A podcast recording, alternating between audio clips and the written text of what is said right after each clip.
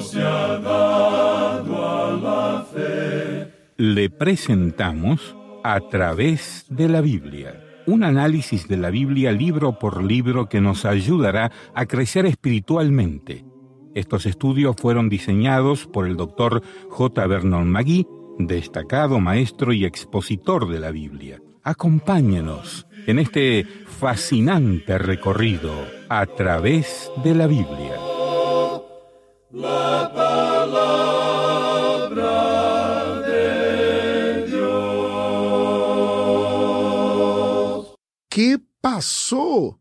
Si uno lee Génesis capítulos 1 y 2 y entonces si lee Génesis 4, tendrá que sacudir la cabeza y preguntarse, wow, ¿qué pasó? Bienvenido a A través de la Biblia. El estudio de hoy presenta ese escenario y es muy interesante. En Génesis 1 y 2 leemos acerca de un hombre caminando con Dios en un huerto. Hay un bello matrimonio entre un marido y una esposa. Luego llegamos al capítulo 4 y nos choca leer de celos, enojo, asesinato, mentiras, maldad, rebelión y lo peor de todo, una relación rota con Dios. Así que tenemos que preguntarnos, ¿qué pasó? Y eso es lo que vamos a descubrir en el estudio de hoy.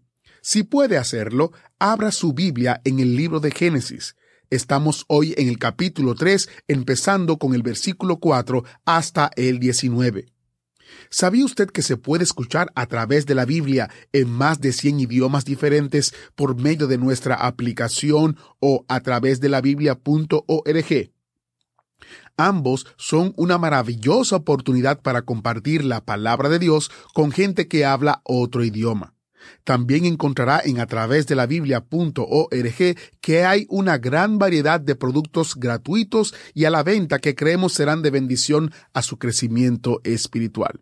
Te invito a que visites a través de la biblia.org barra tienda para aprender un poco más acerca de esto. Desde luego, encontrará también el especial del mes en nuestra página a través de la biblia.org barra especial o nos puede llamar al número 1-800-880-5339 si vives en los Estados Unidos o puedes comunicarse con nosotros a la dirección que daremos al finalizar el programa. Antes de que el hermano Samuel Montoya venga al micrófono, quiero compartir con ustedes algunos comentarios de Facebook. María dijo, Acá estoy, arriba del autobús bíblico desde hace muchos años.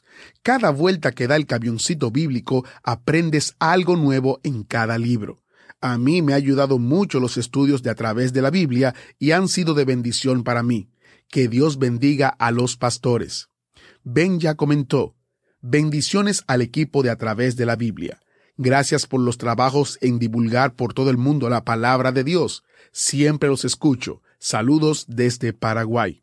Finalmente, Ana María escucha el programa a través de la emisora BDN y ella dice, Bendiciones hermanos. Muy agradecida primeramente con Dios por haber levantado este ministerio de BBN y por su programa a través de la Biblia, y toda la programación es excelente.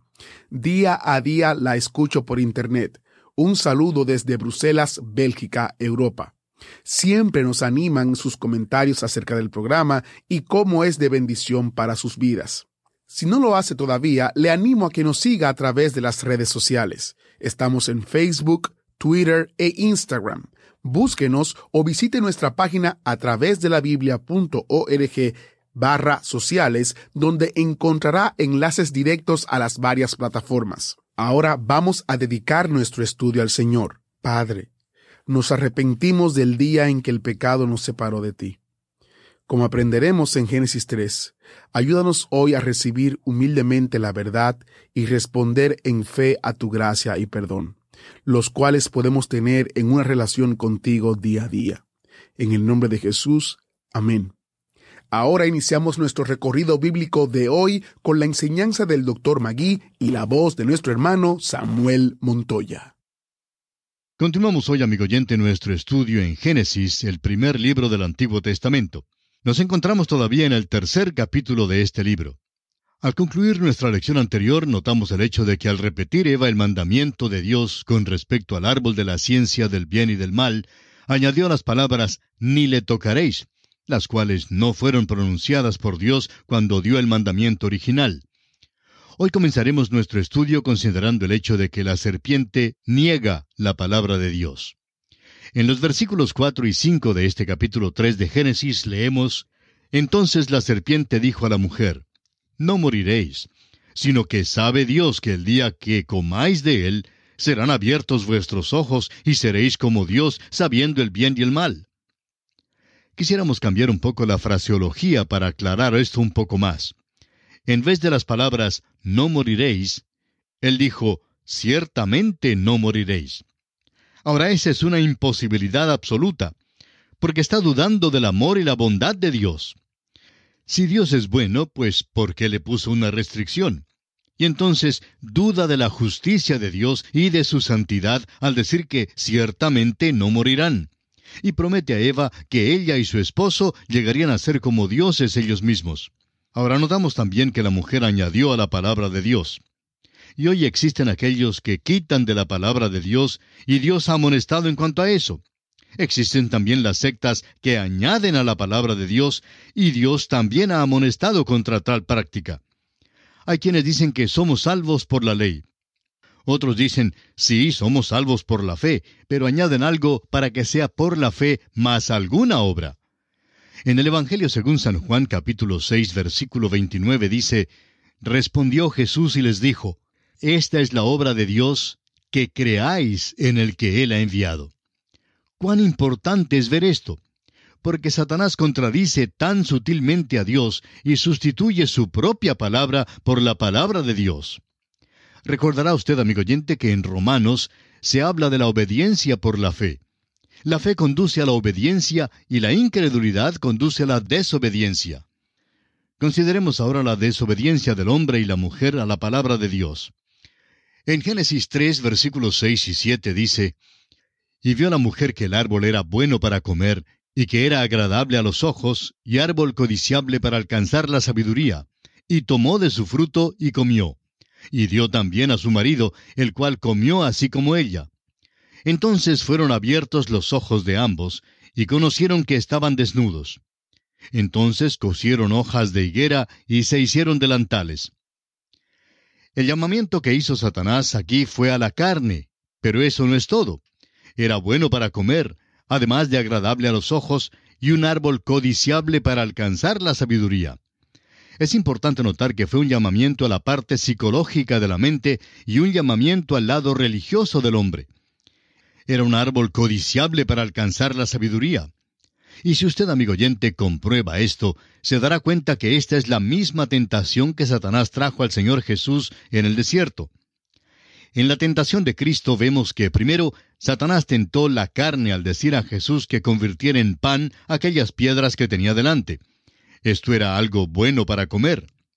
Luego, Satanás hizo un llamado a la mente con la promesa de que daría a Jesús todos los reinos del mundo, y le mostró a Jesús todos aquellos reinos para tentarlo.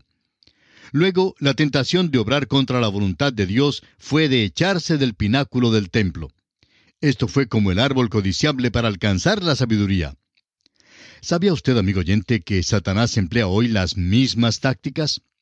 Las usa porque logran buen éxito, dan buenos resultados para él. ¿Por qué tiene que cambiar su método? Parece que todos somos engañados por las mismas tácticas. El apóstol Juan en su primera carta, capítulo 2, versículo 16, nos dice, Porque todo lo que hay en el mundo, los deseos de la carne, los deseos de los ojos y la vanagloria de la vida no proviene del Padre, sino del mundo.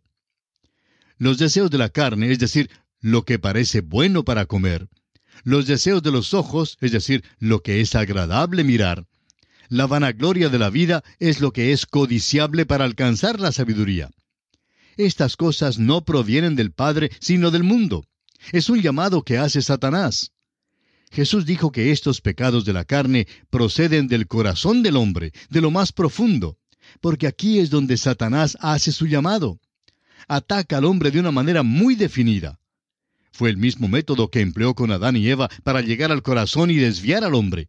Y lo hizo. Tuvo éxito. Les dijo que conocerían el bien y el mal. ¿Y qué pasó? Pues que sus ojos fueron abiertos. Esa es la conciencia. porque el hombre no tenía conciencia antes de la caída. Era inocente y la inocencia desconoce la maldad. Pero ahora cada uno de nosotros tenemos un acusador que vive dentro de nosotros. Los psicólogos dicen que todos tenemos lo que ellos llaman un complejo de culpa. Un destacado psicólogo cristiano dijo en cierta ocasión que el complejo de culpa es una parte del hombre tanto como lo es su brazo derecho, y que no se puede quitar el complejo de culpa por medios psicológicos, de la misma manera que no se puede quitar el brazo a menos que sea amputándolo. Notamos ahora que nos dice este pasaje que conocieron que estaban desnudos.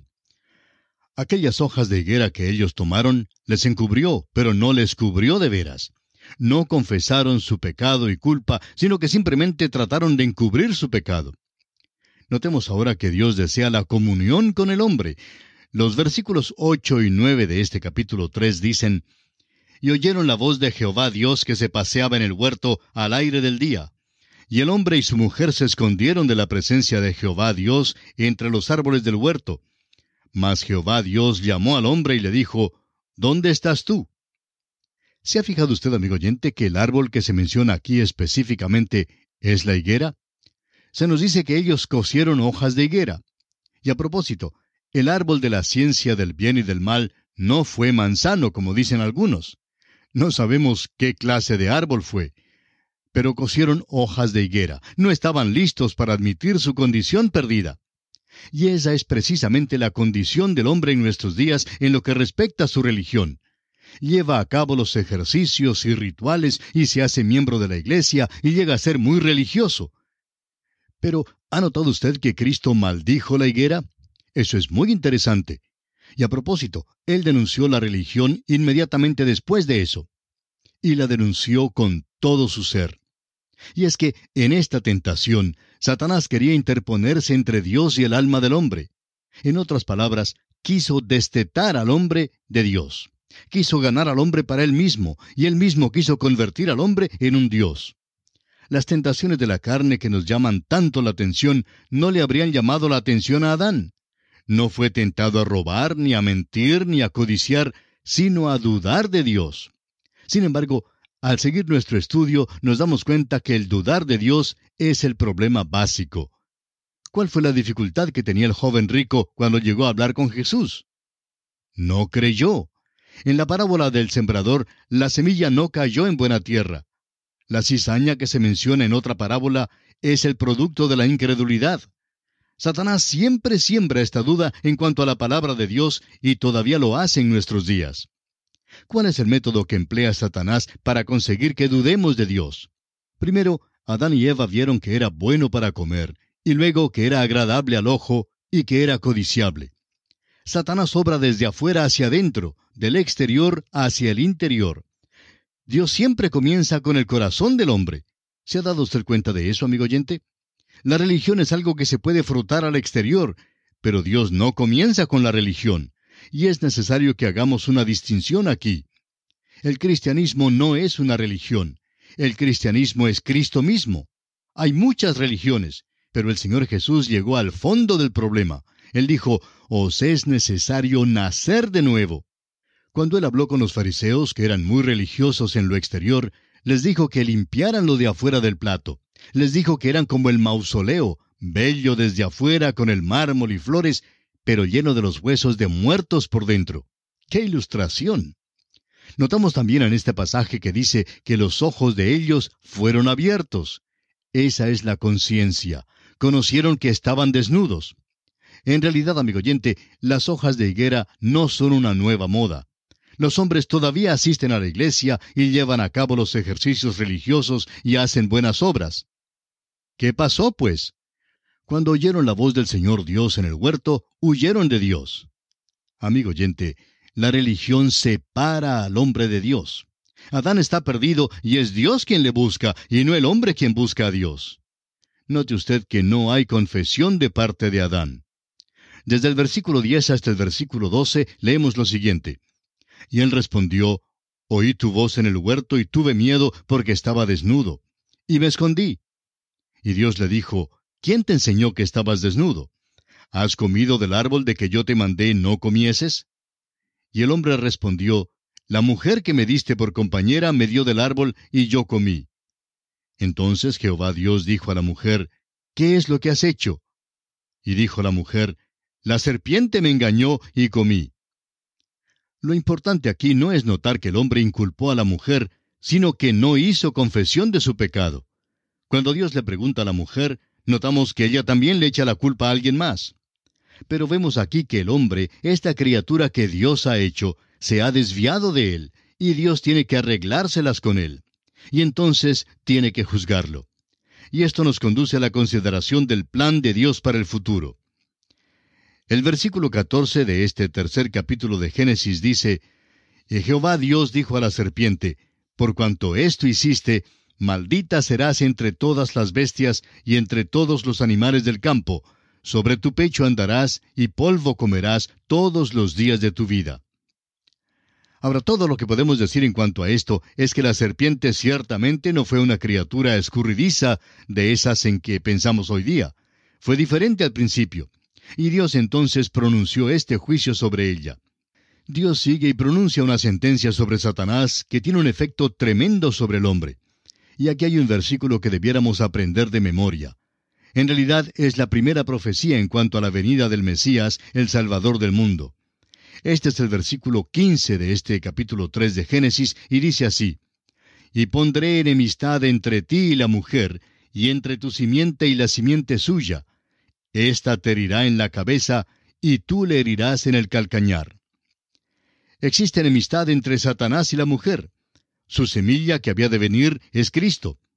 Hay una seguridad aquí de que se alcanzaría la victoria final.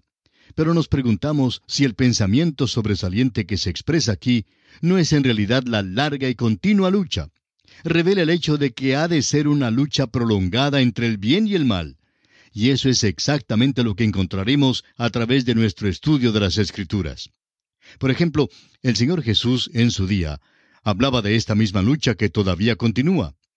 En el Evangelio según San Juan capítulo 8 versículos 44 y 45 leemos, Vosotros sois de vuestro padre el diablo, y los deseos de vuestro padre queréis hacer. Él ha sido homicida desde el principio y no ha permanecido en la verdad porque no hay verdad en él. Cuando habla mentira, de suyo habla, porque es mentiroso y padre de mentira. Y a mí, porque digo la verdad, no me creéis. Y en su primera epístola, capítulo 3, versículo 10, Juan hace mención de este mismo conflicto. Dice, En esto se manifiestan los hijos de Dios y los hijos del diablo. Todo aquel que no hace justicia y que no ama a su hermano, no es de Dios. Encontramos pues aquí ante nosotros el hecho de que hay un conflicto, una lucha, dos semillas en el mundo.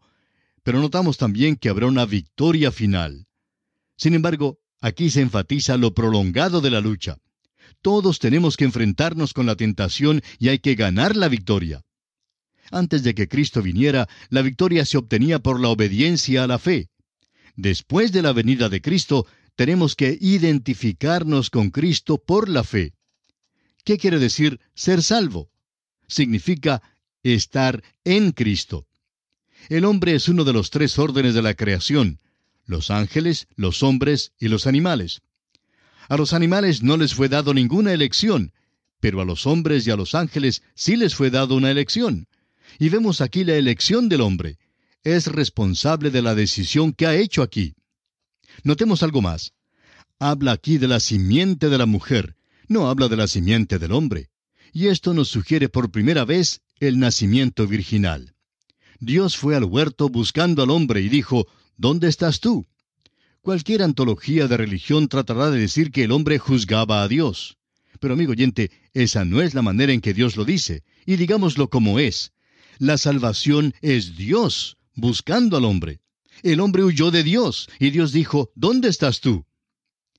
El doctor Griffith Thomas dice, Este es el llamamiento de la justicia divina que no puede pasar por alto el pecado, y es el llamamiento de la tristeza divina que se apesadumbra en cuanto al pecador. Es también el llamamiento del amor divino que ofrece redención del pecado. Todo esto se encuentra aquí en este versículo. Es la promesa de la venida del Salvador. Y esto es lo que se pinta a través de todas las escrituras. El apóstol Pablo escribió en su carta a los Romanos capítulo 3 versículo 11, No hay quien busque a Dios. El Señor Jesús dijo, según el Evangelio de Juan capítulo 15, versículo 16, No me elegisteis vosotros a mí, sino que yo os elegí a vosotros. Y nosotros podemos declarar con Juan en su epístola que le amamos a Él porque Él nos amó primero. Dios busca al hombre y le ofrece la salvación. Pero ha de acontecer una larga lucha y continua, y creemos que este punto es muy claro. Es pues necesario que todo hombre haga su propia decisión. Ahora el versículo 16 del capítulo 3 de Génesis nos dice, A la mujer dijo, Multiplicaré en gran manera los dolores en tus preñeces, con dolor darás a luz los hijos, y tu deseo será para tu marido, y él se enseñoreará de ti. Notamos aquí la sentencia de la mujer. No puede dar a luz sin sufrir dolor alguno. ¿No es extraño que esto sea verdad? La misma cosa que trae alegría a la vida y que perpetúa la familia humana ha de venir por medio del dolor. Así es la vida, y el hombre tiene que aprender esto. Veremos en el próximo capítulo que no lo aprendió tan rápidamente como debió haberlo aprendido. Ahora los versículos 17 al 19 del capítulo 3 de Génesis dicen, Y al hombre dijo, Por cuanto obedeciste a la voz de tu mujer, y comiste del árbol que te mandé diciendo, No comerás de él, maldita será la tierra por tu causa, con dolor comerás de ella todos los días de tu vida. Espinos y cardos te producirá, y comerás plantas del campo. Con el sudor de tu rostro comerás el pan hasta que vuelvas a la tierra, porque de ella fuiste tomado, pues polvo eres y al polvo volverás. Esta es la sentencia del hombre. La sentencia es la muerte. No resultó de inmediato en la muerte física, pero ¿qué es la muerte? La muerte física es la separación de la persona, el espíritu y el alma se separan del cuerpo. En Eclesiastés capítulo 12, versículo 7 leemos, Y el polvo vuelva a la tierra como era, y el espíritu vuelva a Dios que lo dio. El hombre ha de ser responsable ante Dios si se salva o se pierde. Deberá responder a Dios. La muerte es la separación. El apóstol Pablo escribió a los Efesios que habían estado muertos en pecado no estaban muertos en un sentido físico, sino muertos espiritualmente, es decir, separados de Dios. En la parábola maravillosa del Hijo pródigo que nuestro Señor Jesucristo contó acerca del Hijo menor que se alejó de su Padre, notamos que cuando regresó el Hijo menor, el Padre dijo al Hijo mayor, porque este mi Hijo muerto era y ha revivido. ¿Muerto? El Hijo menor no estaba muerto físicamente, pero había estado separado del Padre, y estar separado del Padre significa exactamente eso, muerto. Sí, estaba muerto. Recordemos también las palabras de Jesús a Marta y María, hermanas de Lázaro. Le dijo Jesús, Yo soy la resurrección y la vida. El que cree en mí, aunque esté muerto, vivirá. Y todo aquel que vive y cree en mí, no morirá eternamente. El que cree en mí, aunque esté muerto. Aquí Jesús habla de una muerte espiritual estando separado de Dios. Tal persona puede nacer de nuevo y entonces revivir. Por tanto, Adán murió espiritualmente en el momento que comió del fruto. Esa es la razón por la cual huyó de Dios y por eso mismo coció las hojas de higuera. Y aquí tenemos que detenernos por hoy. En la continuación de este estudio volveremos en nuestro próximo programa y esperamos que usted nos vuelva a sintonizar. Será pues, hasta entonces, que el Señor le bendiga, es nuestra ferviente oración. Y así terminamos por hoy. Escríbanos y cuéntenos qué le pareció y cómo le ayudó el estudio de hoy. Si desea recibir las notas y bosquejos de lo que estamos estudiando, suscríbase gratis en nuestra página en Internet. Esta es la dirección a través de la biblia.org org barra notas a través de la biblia.org barra notas. Repito, a través de la biblia.org barra notas. Si desea escuchar nuevamente el programa o si se perdió alguno de ellos, vaya a a través de la biblia.org barra recursos. Repito, a través de la biblia.org barra recursos. A través de la Biblia.